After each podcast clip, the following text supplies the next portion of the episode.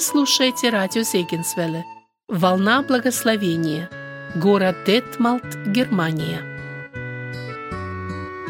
Дорогие радиослушатели, сердечно приветствую вас на нашей программе «Пути Господни», в которой мы рассказываем о Господних путях в жизни людей. Я ведущая этой программы Элизабет Завадский. Сегодня мы продолжаем нашу беседу с нашим гостем Михаилом Безганцем. Приветствую. Приветствую, Лиза. В прошлой нашей беседе Михаил рассказал, как Бог вел его своим индивидуальным путем, как он это делает с каждым человеком. А также Михаил рассказал о своих первых шагах в следовании за Господом. Забегая вперед, скажу, что сегодня пойдет речь о служении на Крайнем Севере и многое другое. Михаил, начнем эту передачу с того, что в вашей жизни настал тот момент, и вы решили поменять место жительства, переехать в Германию. А, наш переезд в Германию произошел два с небольшим года назад. Есть такая программа в Германии для поздних переселенцев. И вот нам пришло приглашение для нашей семьи, и мы приняли это решение, сделали этот выбор и переехали. Я знаю, что вот мои бабушка, дедушка, они мечтали, жили этим, потому что они, как русские немцы, много чего пережили в своей жизни, настрадались, конечно, и хотели это сделать, но у них по разным причинам этого не получилось. И вот у нас тоже такая возможность появилась, и мы решили ей воспользоваться. Конечно, мы об этом много молились, думали об этом, угодно это Богу или нет. И для нас, от с моей женой Леной, было самым главным таким показателем того, что Бог наш переезд благословляет, это когда мы получили вот это приглашение именно в тот момент, когда в нашу церковь, вот как раз э, на то служение, которым я занимался в церкви, пришел брат, который ушел с другой церкви, перешел оттуда и решил заняться вот тем же служением, которое занимался я. И вот для нас это было ну, таким знаком от Бога, что Бог не против, чтобы мы переехали в Германию. И вот мы здесь. Я знаю, что по приезду в Германию у всех были такие переживания, что некоторые не попадали в тот город, куда хотели. Как это было у вас? Было какое-нибудь особое переживание, или вы рассчитывали, какую землю здесь, в Германии, вы хотите, и попали туда, или это особое водительство Божие, что вы здесь, в городе Детмалде? Действительно, для нас это было переживание. Мы знали, что есть вот это распределение, и нас могут отправить в любую точку Германии. Но мы вот и в этом тоже хотели видеть руку Божью, и мы готовы были к тому, что куда нас пошлют, значит, это Бог нас туда посылает. И мы знаем, что в Германии есть много мест таких, где нету евангельских церквей вообще. И, конечно, у нас было внутреннее желание чисто попасть к своим друзьям, которые у нас были и в Берлине, и в Дрездене, и в Зигане, как раз вот туда, откуда наша миссия совершает это служение. И вот там много тоже наших друзей, мы хотели туда попасть. И думали, молились также об этом. И когда братья узнали о нашем желании, тогда вот они нам предложили, что лучше для нас будет переехать в город Детмальт. То есть мы ничего, конечно, об этом городе не знали, не слышали раньше. И Э, братья нам сказали и объяснили, что для нас будет лучше интегрироваться именно в этом городе, потому что здесь много, во-первых, и христиан много, много русских немцев, и поэтому будет проще как для нас с Леной, так и для наших детей. Ну и, конечно, были такие тоже чудеса, да, такие скажем, от Бога, когда не зная вот этот город, то наша дочка все-таки, когда мы ей сказали, в какой город нам предлагают переехать, она сказала, что она знакома с этим городом. И когда мы начали разбираться, оказывается, наши друзья здесь живут. Хотя мы раньше знали, что они живут в Германии где-то на Западе, но не знали именно в каком городе. И вот это оказались наши друзья, семья Зукаву. И вот мы с ними связались, и они сказали, да, мы точно здесь живем и будем рады видеть в нашем городе. Поэтому они нас также встречали и помогали нам с переездом даже вот из Фридланда в Детмальт. И также семья помогла нам с тем, что в их церкви они нашли семью, которая нам первоначально предоставила место для жилья, а изначально была, конечно, готова, братья вот наши приготовили нам квартиру, миссионерскую квартиру в три церкви, и в которой мы находились до того момента, пока мы сами не нашли уже свою квартиру. И вот как раз зная о том, что у нас есть место, куда нам приехать, и вот как раз в этом распределителе во Фридланде нам дали добро ехать туда, где у нас есть уже какое-то определенное место. То есть и фактически нас никуда больше не отправляли и не настаивали на, на этом. В общем-то, сам Бог открывал двери.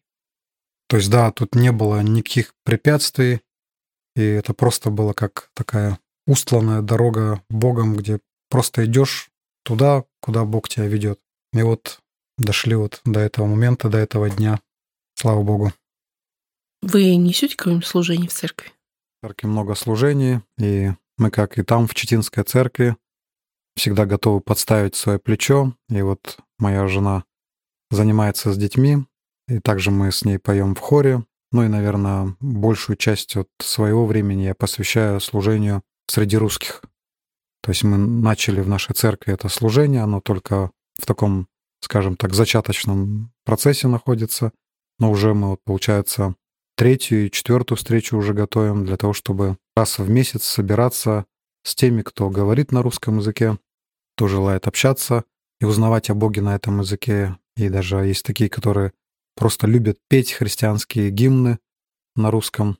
И также, конечно, мы приглашаем на эти встречи, и, наверное, это является главной целью, чтобы на этих встречах были неверующие люди.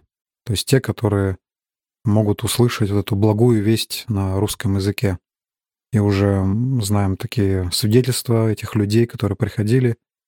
Они ну, ни разу с таким не встречались, не были на подобных встречах, и вот им это очень нравится. А наши встречи проходят более такой комфортной обстановке, где сидим за столами э, с печеньем, с кофе, где идет такое непринужденное общение, но где все-таки остается главным это проповедь Слова Божьего.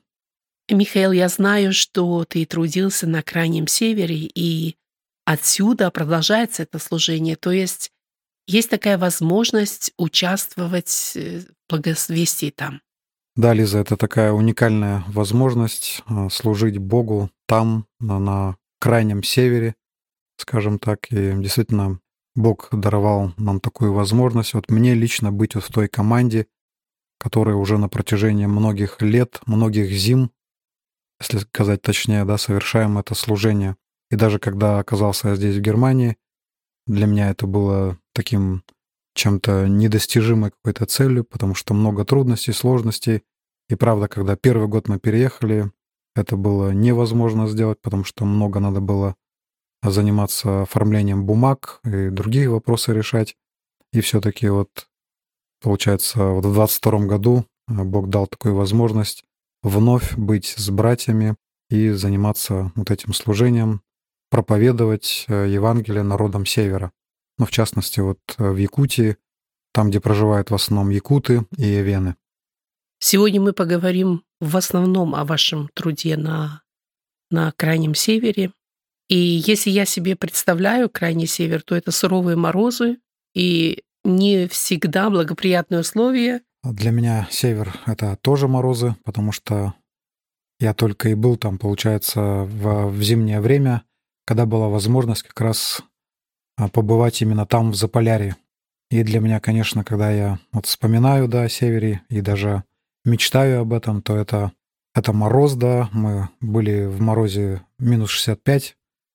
Это, конечно, братья, вот с которыми мы все это преодолевали, эти морозы, эти большие расстояния. Ну и также, конечно, впечатляло всегда то, что отличает, допустим, нашу природу от э, той природы. Это и вот это обилие снегов, это такие просторы тундры, это также и северное сияние, да, которое тоже, ну, действительно такое чудесное такое зрелище, необыкновенное, до конца не исследованное.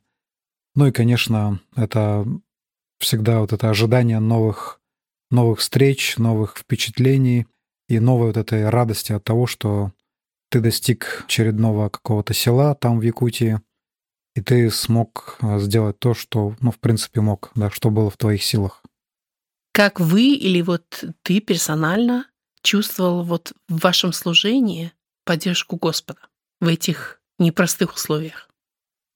Да, первый раз мы действительно ощутили вот эту поддержку, когда как раз вот и первый раз собрались в эти далекие края, собрались на Магадан, и нам пришлось проходить как раз полюс холода, это Аймиконский район, где как раз мы впервые встретились с этими морозами, и мы тогда думали, что мы готовы к этим, к этой поездке, знали, что нас ждут морозы, метели, зимние трассы вот эти по льду.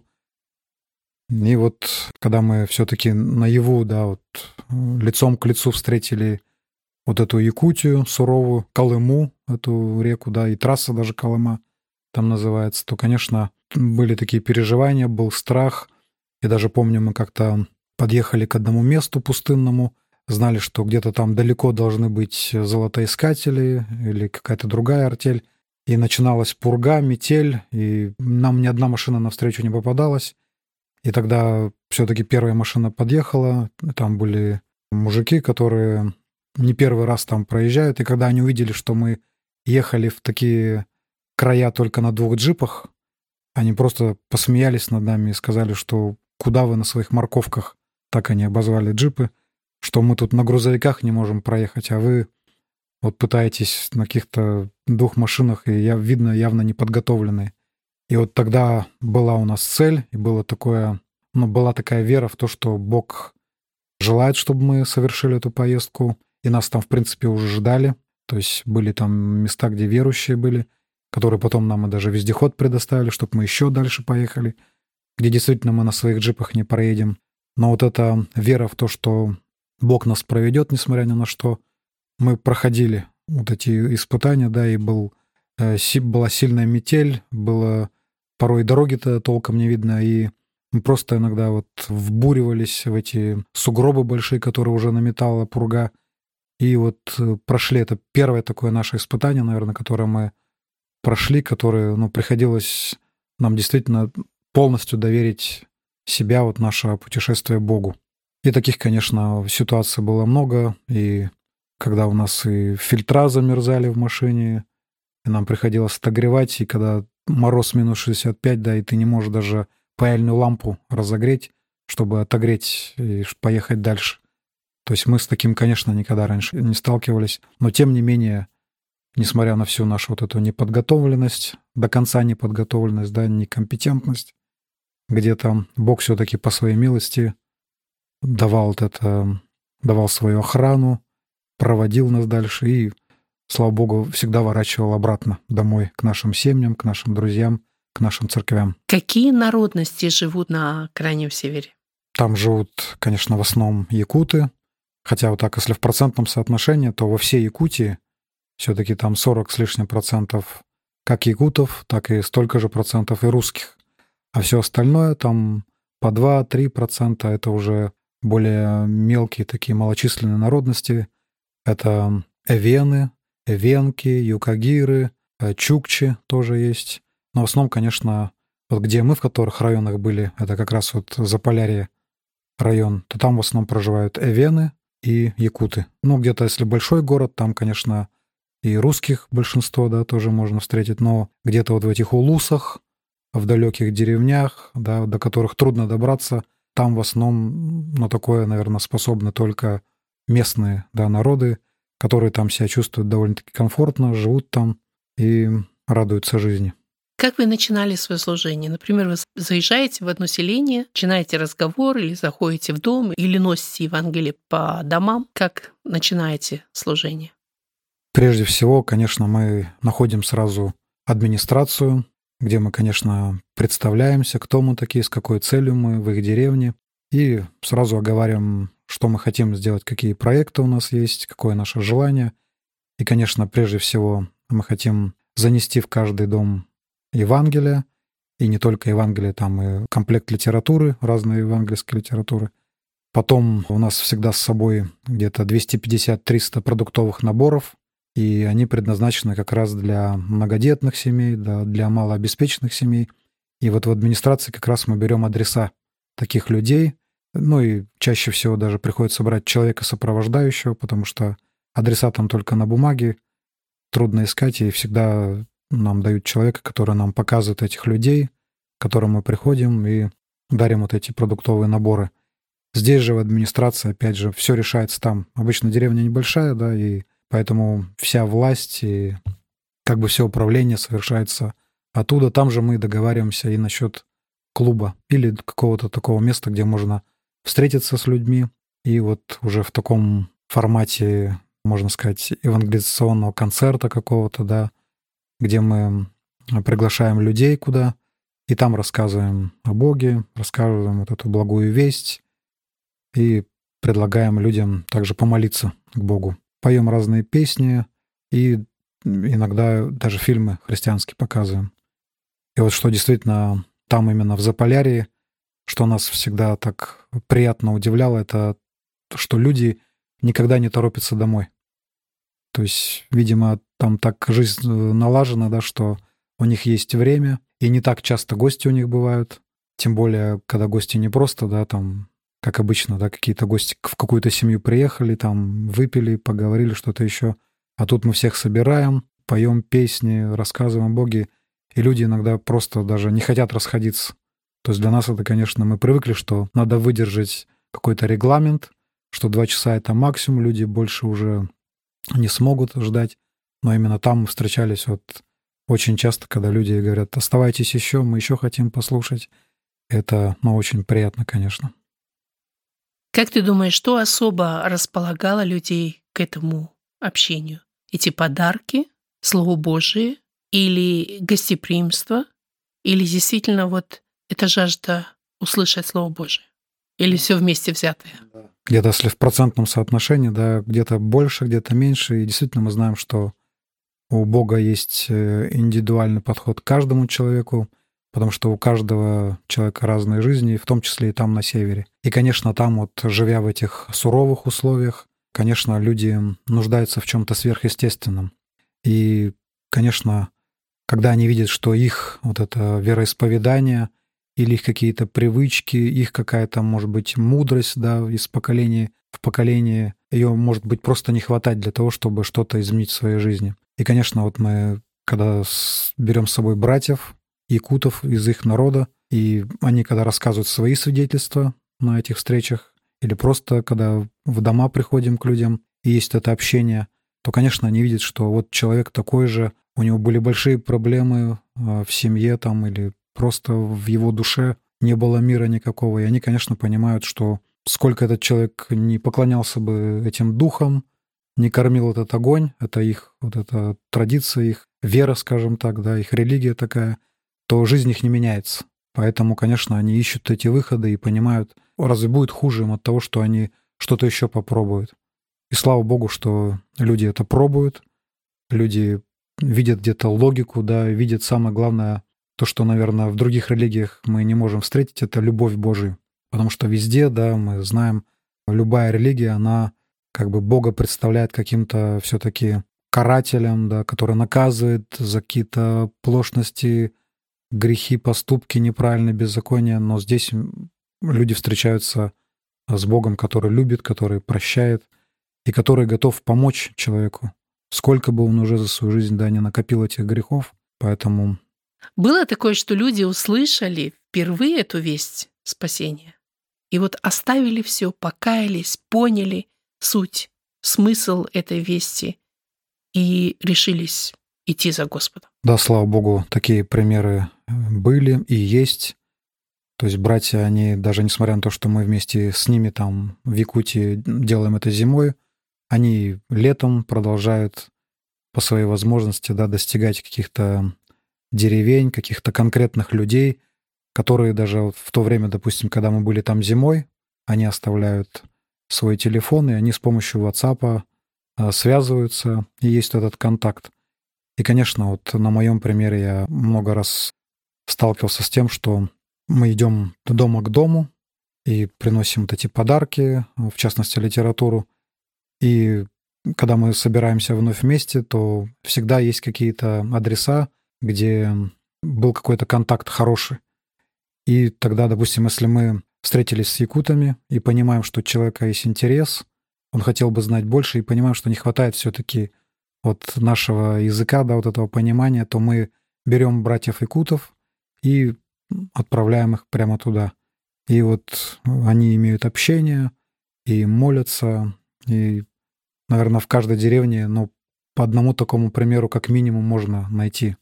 И вот последний раз, я помню, тоже было для нас такое удивление, когда мы приехали в одну деревню, и одна семья услышала, что мы приехали, а мы были в этой деревне год назад. И оказывается, они жили вот такой жизнью, да, никчемной, выпивали, хоть и муж и жена, да, но вот не было какой-то, видимо, цели. И мы им принесли Евангелие в дом.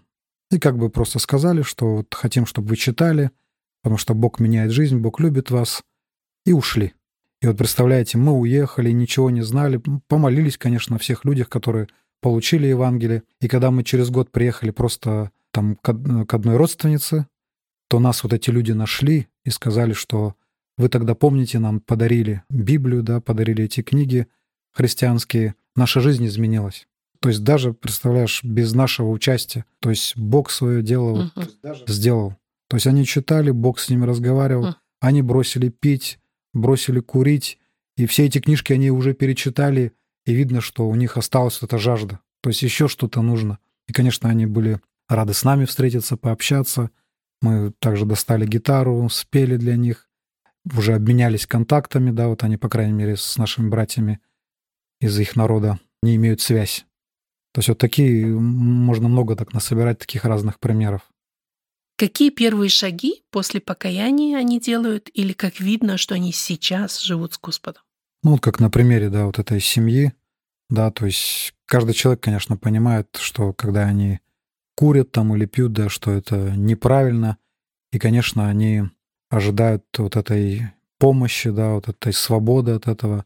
И, наверное, первым делом, ну, для кого-то первым делом, для кого-то нет, вот это в их жизни происходит. Но вот я уже упоминал, да, вот об этих поклонении духам, вот этому огню. Угу. И тоже иногда не знаешь, да, о чем человека предупредить, что ему не надо делать. И вот эти люди сами понимают, что теперь они уже не как все. То есть и вот они всей своей родней, со своими друзьями в определенный день какой-то идут и совершают это поклонение, скажем так, да, или жертвоприношение какое-то, то они понимают, что ну, у нас теперь другой Господь. Мы как раз поклоняемся тому Богу, который и сотворил этот огонь, да, сотворил вот эту природу, ради которой они, кстати, очень сильно переживают, да, чтобы у них была рыба, да, чтобы они там не замерзли и так далее. То есть есть э, вот это ожидание вот этого сверхъестественного как раз, да. И как раз первые шаги — это вот, получается, им надо принять решение, какому Богу я буду служить, и не только я, уже и моя семья, да, если он хозяин в доме, да, и так далее. Ну и, конечно, ты видишь, когда вот этот человек ищет общение с верующими, то есть находит, возможно, в другом селе такого же верующего человека, или вот когда мы оставляем свои номера телефонов, да, ну, по крайней мере, вот братья Якуты оставляют этот номер, и они вот эту связь поддерживают. То есть им интересно. То есть их уже не влекет та жизнь старая, да, со своими привычками, какими-то другими заботами. То есть они ищут чего-то нового, живого, настоящего. И вот братья, вообще я им очень благодарен, что они, несмотря иногда, что у них и тоже семьи есть, да, какая-то занятость, они вот там, я смотрел, сколько раз они на самолетах летят туда, и вертолеты даже иногда используют, чтобы добраться до вот этих отдаленных поселков. И вот я знаю, что как в прошлом году, так и в позапрошлом году, вот они летом совершают крещение. Вот как раз вот для этих людей, которые, может быть, даже прямо этой зимой или прошлой зимой начали читать Слово Божие, они уверовали, они начали молиться, и, конечно, следующий шаг — это принять крещение. И они это делают, слава Богу. Разговаривают они на русском, или вы разговариваете с переводчиком, или вообще какой язык там? Но в основном, конечно, они говорят на якутском, это их родной язык. Якуты на якутском, где ивены живут, соответственно, они на ивенском говорят. Вот есть такое преимущество, да, что все-таки они живут в России, да, это Россия, и все поэтому могут и на русском разговаривать. Конечно, у кого-то это получается лучше, у кого-то меньше, но переводчик он особо как бы не нужен. Хотя есть и такие, которые, правда, очень трудно понимать, но, слава богу, всегда с нами в нашей команде это братья якуты, то есть они всегда готовы и поучаствовать, и помочь, объяснить что-то. И, конечно, мы видим даже, что якутов, якуты ну, более лучше принимают, то есть они больше понимают все-таки. То есть это можем даже да, вот сами понимать, как если будет на кто-то на чужом языке, на ломаном, да, говорить там, как кто понимает, или на родном языке. Какой самый такой особенный случай или хорошее переживание с Господом там на крайнем севере остался у тебя в памяти? Конечно, вот эти самые запоминающиеся случаи, они э, случаются очень часто как раз, когда совершается какая-то поломка, и ты начинаешь переживать, и появляется какой-то страх да, от того, что ну, сможем ли мы все-таки все это разрешить, сделать транспорт, да, и вот было, был такой пример, да, когда, например, у нас э, в КАМАЗе была залита э, зимняя солярка, но не арктическая. То есть у них тоже такая разница есть, какая солярка при какой температуре может замерзнуть. Тоже по такой ошибке, да, мы не переставили вот эти баки, не переключили вовремя. И не знали, да, что такие морозы впереди будут. И вот буквально не доехав до села несколько километров, машина заглохла. И все, мы греем, и что только не делаем. И получается, вот эта солярка, она во всех трубках стала как парафин. То есть все невозможно.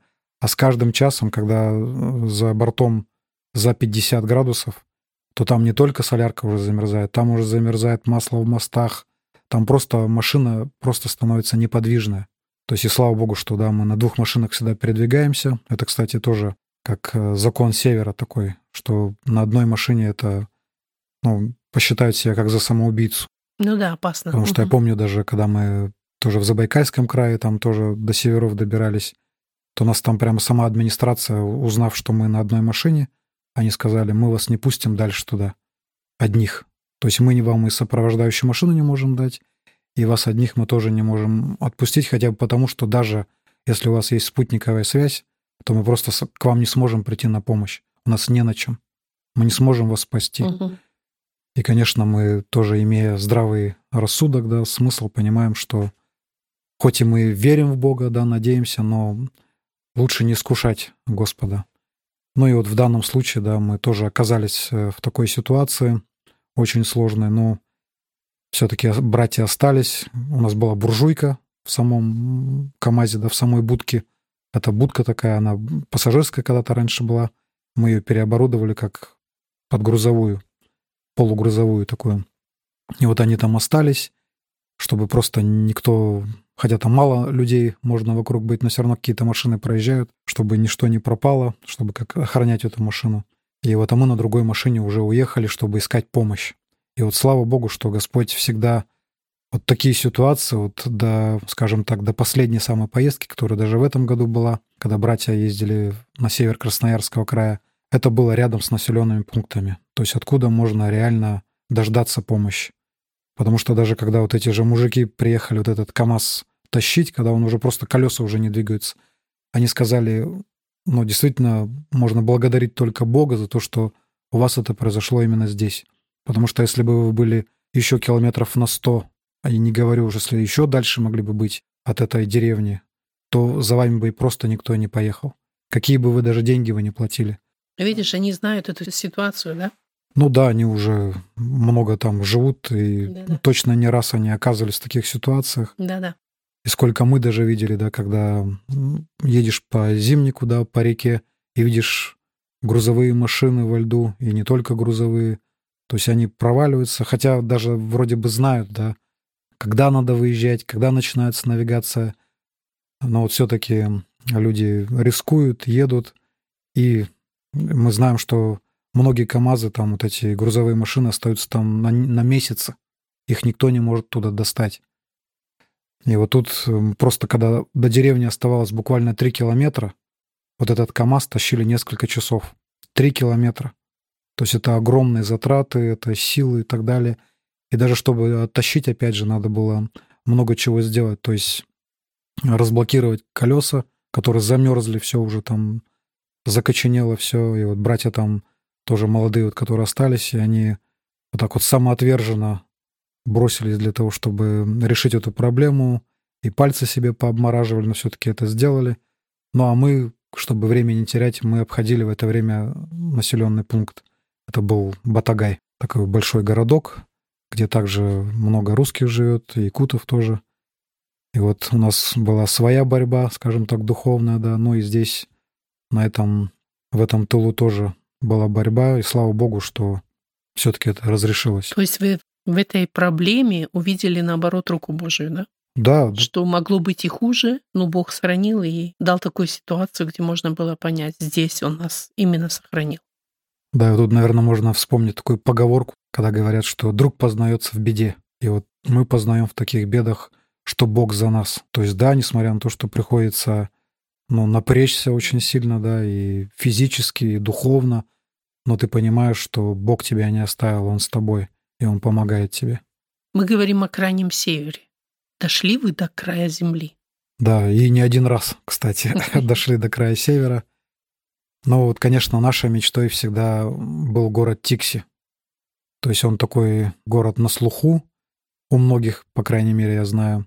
И я тоже много об этом месте слышал. Я вот знаю, что вот из нашей команды брата было такое в жизни переживание, когда его за веру в Бога, когда он служил в армии, хотели отправить в Тикси. И все-таки Бог помиловал, не отправили, хотя они там стращали его разными страшилками, как там все очень холодно, какие там ветра. В общем, ты там про Бога должен забыть. Но вот интересно, да, такой парадокс иногда бывает, да, и тоже Бог так смеется вот над такими высказываниями, да, и когда-то на Тиксе ты уже пришел не как наказанный, да, или как какой-то каторжник и так далее, когда ты пришел с благой вестью. То есть это совсем другое. И вот это действительно было такое чудо. Это было, получается, в 22 году, когда Бог все-таки позволил нам добраться вот до этого городка. И не только там, это он считается там самый большой, но вокруг еще есть разные села, до которых тоже очень тяжело добираться. И вот тоже в этом э, было такое чудо. Мы собирались ехать в наших двух машинах, но мы до конца не знали, там нету такого зимника, как везде, и надо было ну, просто буквально по азимуту туда добираться. То есть много разных ответвлений, там было очень сложно, и мы очень переживали. И один из наших братьев поделился с другими братьями с другого города, с запада России, сказав, что вот молитесь, братья, мы едем до Тикси, вот очень переживаем, потому что с нами нету а, того, кто бы нас сопроводил. То есть вот этого ведущего нет. И тогда вот этот брат, который на том конце трубки был, он сказал, что есть, оказывается, братья, которые находятся буквально от нас там в нескольких десятках километров, которые также хотят ехать до Тикси, но они знают эти дороги, они уже много раз этими маршрутами ходили. Да ты что? И у них причем еще техника такая, которая приспособлена к этим дорогам. Это такие трикол, это снегоход с большими колесами. То есть вы были в одном месте, имели одно желание, и вот так вот а, через телефонный разговор Бог соединил вас как бы. Да, для нас это было чудо, и для той команды тоже. Их там угу. тоже человек пять, по-моему, было. У них была проблема, они как раз этот снегоход только купили, и маленько с ценой не рассчитали. И получилось, они все деньги отдали за этот снегоход, и у них даже на обратный путь вот только солярка была, им на протяжении этой дороги фактически нечем было питаться. То есть они остались без денег. И вот э, они нам предложили свою помощь, что они будут нашими сопровождающими, ну а мы могли им предложить свою помощь. То есть мы голодными, конечно, их не оставили. Хотя пришлось ехать, но мы где-то неделю добирались до этого места. Это причем добирались уже от самого Якутска. А еще до Якутска, да, мы сколько добирались. То есть это многие тысячи километров, много суток в пути, и метели, да, и много раз нам приходилось выталкивать машину и откапывать, так попереживали. Но все-таки вот эта цель, что мы должны дойти до края Земли, вот до этого Северно-Ледовитого океана, вот она всегда, конечно, нас вдохновляла, и Бог давал нам вот этих сил, да, и веры, надежды, и вот этого а, вдохновления, да, идти дальше. Какие чувства переполняли, когда вы увидели огоньки города Тикси? Ну, это, конечно, радость такая была, что позади уже много суток, да, много переживаний, да, и вот этих вот разных э, поломок небольших, которые Бог нам помогал исправлять. И вот ты среди ночи видишь эти огоньки, причем ты их видишь за многие десятки километров. То есть это тебе кажется, что вот-вот ты должен подъехать, но даже пускай до них 100 километров, но ты видишь огонек, то ты просто знаешь ну, направление, да, что все, осталось совсем немножко. И вот тут мы в этой поездке, получается, были на трех машинах. Это еще больше такое благословение и больше такая уверенность даже в том, что если даже что-то случится с одной машиной или даже с двумя машинами, угу. то есть все равно одна машина, все равно ну, как-то больше уверенности да, в этом. Ну и, конечно, вот тоже хотел бы так сказать, да, откуда еще уверенность берется? В том, что Бог тебя не оставит, доведет тебя до вот этой цели. И вот с нами брат есть, который, в принципе, организовывает все эти поездки. Вот в свое время он также с братьями оказался в глухой тайге на севере Бурятии, и они тогда, не имея навигаторов, таких подробных каких-то карт, которые можно сегодня даже достать, они оказались ну, просто в такой ситуации, когда уже понимали, что они заблудились, и у них э, нет уже обратно ни топлива, и уже просто даже силы их уже оставили. И вот был страх у всех братьев, они молились, переживали, кто-то плакал, кто-то действительно уже прощался со своими семьями, тогда ни связи там, ну, соответственно, в глухой таге там ни связи, ничего нет. И вот этот брат, Павел Синица, он взмолился тогда к Богу и сказал, если ты выведешь нас отсюда, из этого места, приведешь нас домой, то я обещаю тебе, что я занесу Евангелие в каждый дом Забайкальского края, ну и Бурятии тоже. И чудным образом Бог дал вот эту уверенность, что надо бороться до конца, не надо сдаваться.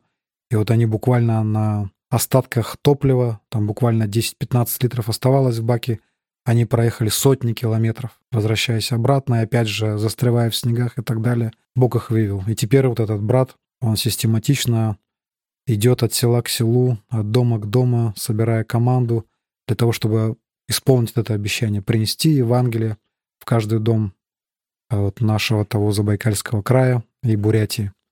И ты, когда находишься рядом с этим человеком, ты понимаешь, что он еще не в каждый дом занес, побывал еще не в каждом селе, и значит, Бог его будет хранить, и он его доведет и поможет ему исполнить его обещание. И где-то и в шутку, и всерьез, но ты где-то у тебя есть, получается, такая какая-то гарантия, да, страховка, что надо поближе к этому брату держаться, и он, Бог тебя сохранит и доведет.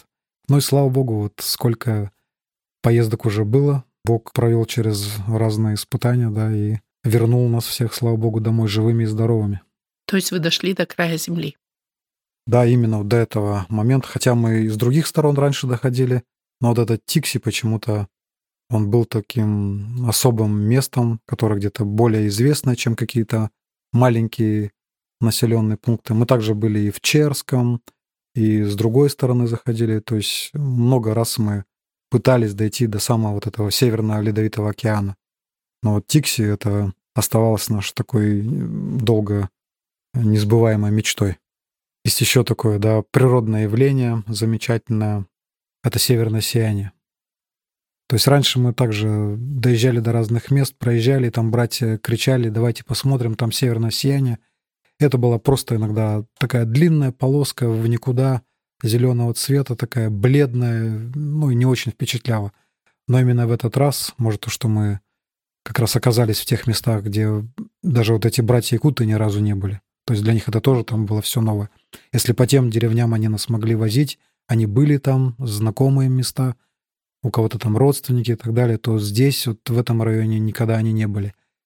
И вот тут мы действительно каждую ночь, а приходилось ехать ночами, каждую ночь мы встречались вот с этим, ну, удивительным зрелищем, когда там не только зеленый, да, разными цветами, и не просто эта полоска, когда еще интересно, брат у нас, э, когда увидел вот это состояние вот этого северного сияния, он предложил нам свистеть. Кто умеет свистеть, можно свистнуть. И вот когда братья начали свистеть, и мы действительно увидели, как э, вот это северное сияние перестало стоять, а начало как бы играть, двигаться, вот эти волны переливаются. Но это просто так завораживающе это все выглядит. Мы выключили фары, даже заглушили автомобили, хотя там на севере, ну, не рекомендую, да, потому что иначе потом не заведешь. Но все-таки, чтобы вот насладиться вот этой красотой, которая свойственна именно тем краям северным, то мы вот даже готовы были рискнуть, но и получили, соответственно, такое удовольствие, которое пытались даже на камеру записать. Ну, конечно, глаз — это творение Божие, и объектив никакой не сможет передать вот то, что ты можешь лично сам увидеть, да. Михаил, я понимаю, что вы преодолели на севере много расстояний, видели всякое. На чем вы передвигались? Бог нам подарил такую возможность, что у нас есть КАМАЗ, есть джип, на которых мы как раз вот... Ну, у нас команда примерно 8 человек, и мы всегда теперь уже последнее время используем эти два транспорта, которые уже где-то настроены как раз вот для того, чтобы можно было покорять вот эти расстояния, большие расстояния, и причем на севере. И правда, иногда были переходы такие, что надо было от одного населенного пункта до другого ехать двое суток, причем почти без перерыва. То есть делать какие-то небольшие остановки, но ты едешь и едешь, и уже просто мечтаешь о том, когда ты доедешь до определенной деревни, чтобы опять вновь вступить в служение, чтобы не просто ехать, а рассказывать людям о Боге, дарить им Евангелие. И вот за это э, время, да, иногда многое о чем думаешь, переживаешь, и вот в этом желании достичь вот этих людей иногда рождаются даже песни. Вот у нас даже мы сейчас поем эту песню часто, которую мы сочинили, получается, в 2020 году. Это как раз песня про Якутию и про то, что мы делаем а, для вот этих людей, которые там живут. Якутия, Якутия, так называется эта песня.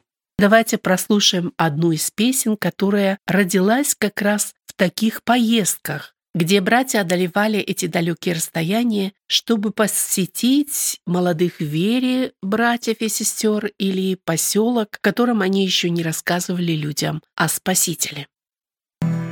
Под звездным небом, среди рек, Среди холмов, лесов, снегов, Лихая двойка бороздит Якутию. За черным крейсером спешит Большой и сильный рыжий конь. Они везут до северов святых братов. Якутия, Якутия, в наряде белом верю я, Ты встретишься с Творцом, твоим отцом. Якутия, Якутия, в наряде белом верю я, Ты встретишься с Творцом, твоим отцом. Ты приютила сыновей и дочерей Якутия. Тебе спасибо говорим, ну а теперь Ты манишь с разных городов Свои края, народ Христов, Чтоб воссиял здесь Божий свет любви и завет. Якутия, Якутия, наряде белом верю я, Ты встретишься с Творцом, твоим отцом. Якутия, Якутия, в наряде белом верю я, Ты встретишься с Творцом, твоим отцом. Пришла к тебе любовь Христа, Чтоб отогреть людей сердца, Путь проложить царство тепла на небеса. Чтоб не забыть нам о снегах, Бог нам подарит в небесах Одежды белоснежные, славить Христа. Якутия, Якутия, в наряде белом верю я, Ты встретишься с Творцом, твоим отцом. Якутия, Якутия, в наряде белом верю я, Ты встретишься с Творцом, твоим отцом. Бывает, да, действительно такое вдохновение, когда Я помню, мы как раз только начали вот этот перегон, скажем так, да, переход с материка до Заполярья, до этих первых сел, и вновь в тебе эти чувства, да, ты вновь видишь эти снега, эти бескрайние просторы, эти реки нескончаемые.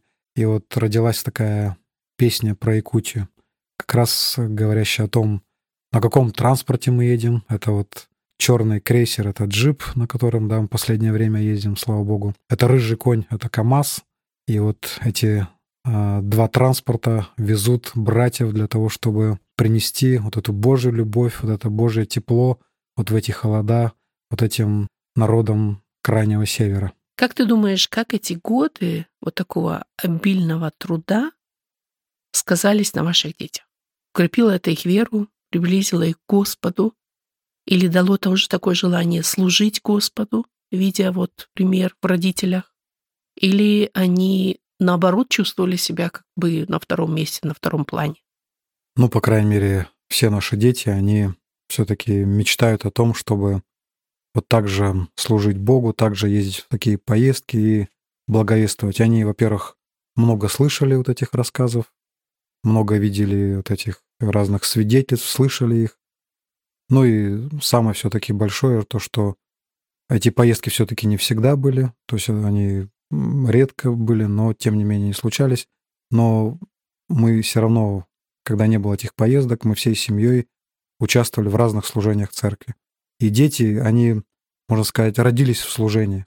То есть они другой жизни, в принципе, не представляют. То есть они уже э, с самых малых лет, когда мы там еще их даже на руках только держали, они уже были с нами во всех мероприятиях, там, когда они уже чуть постарше становились, они участвовали в спектаклях, в разных сценках, декламациях, там, в пении, в служении.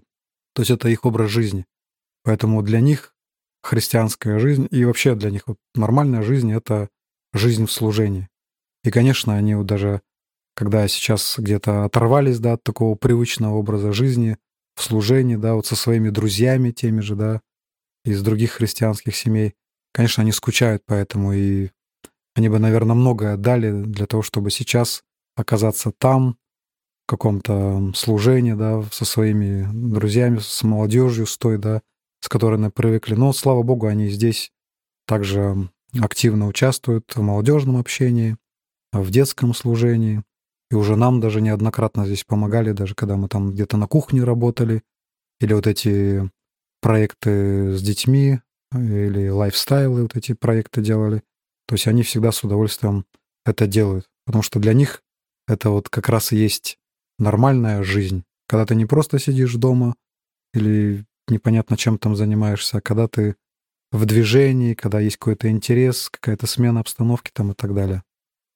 Они все покаявшие, возрожден? У нас старшая дочь только крещение приняла, но приняла. А остальные, они как бы в таком в решении еще. Ну, во-первых, первой нашей дочери 18 лет, второму сыну вот будет 17 лет, но остальные еще младше. То есть, ну, мы видим, по крайней мере, что для них вот эта христианская жизнь, она не чужая.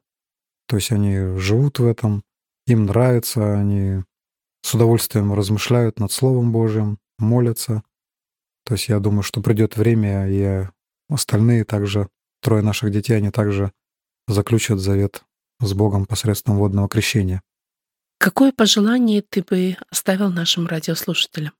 А я бы хотел пожелать нашим радиослушателям, всем нам, чтобы мы всегда могли на все сто процентов доверять нашему Господу, понимая э, всегда то, что мы для Него очень ценны, даже очень бесценны для Него, и у Него для каждого из нас есть свой план. И вот этот план реализуется он в нашей жизни или нет, это все зависит от каждого из нас. То есть мы всегда принимаем решения, готовы ли мы подчиняться Богу, готовы ли мы позволить Богу делать то, что Он бы хотел видеть в нашей жизни или нет. Ну и также хотелось бы, конечно, чтобы мы всегда понимали, что наша жизнь с Богом, она находится всегда как бы в стеклянном доме. То есть люди наблюдают за нами, и наблюдают тем более наши близкие. И вот мы когда говорили о детях, то дети всегда видят наш пример, видят нашу жизнь, и они уже решают, и они видят точно, как мы живем все-таки в доверии Богу, в служении Богу, в посвящении Ему, или все-таки мы живем, стараемся жить какими-то своими интересами. И, соответственно, вот эта наша жизнь, наш пример, он влияет на жизнь прежде всего наших близких, наших родных и тех людей, которые с нами встречаются в нашей жизни. Да, я сердечно благодарю тебя, Михаил, за твое участие, за нашу беседу. Дорогие слушатели, время нашей передачи подходит к концу. Слушая эти беседы и видя руку Божию, как Бог спасает людей, и на далеком севере, молитесь за это служение, за народности, которые живут в суровых морозах, чтобы и они приближались и своей жизнью также дальше благовествовали своим народам, чтобы все, видя в них вот этот луч, вот этот огонь живой веры, чтобы и они приближались к Господу.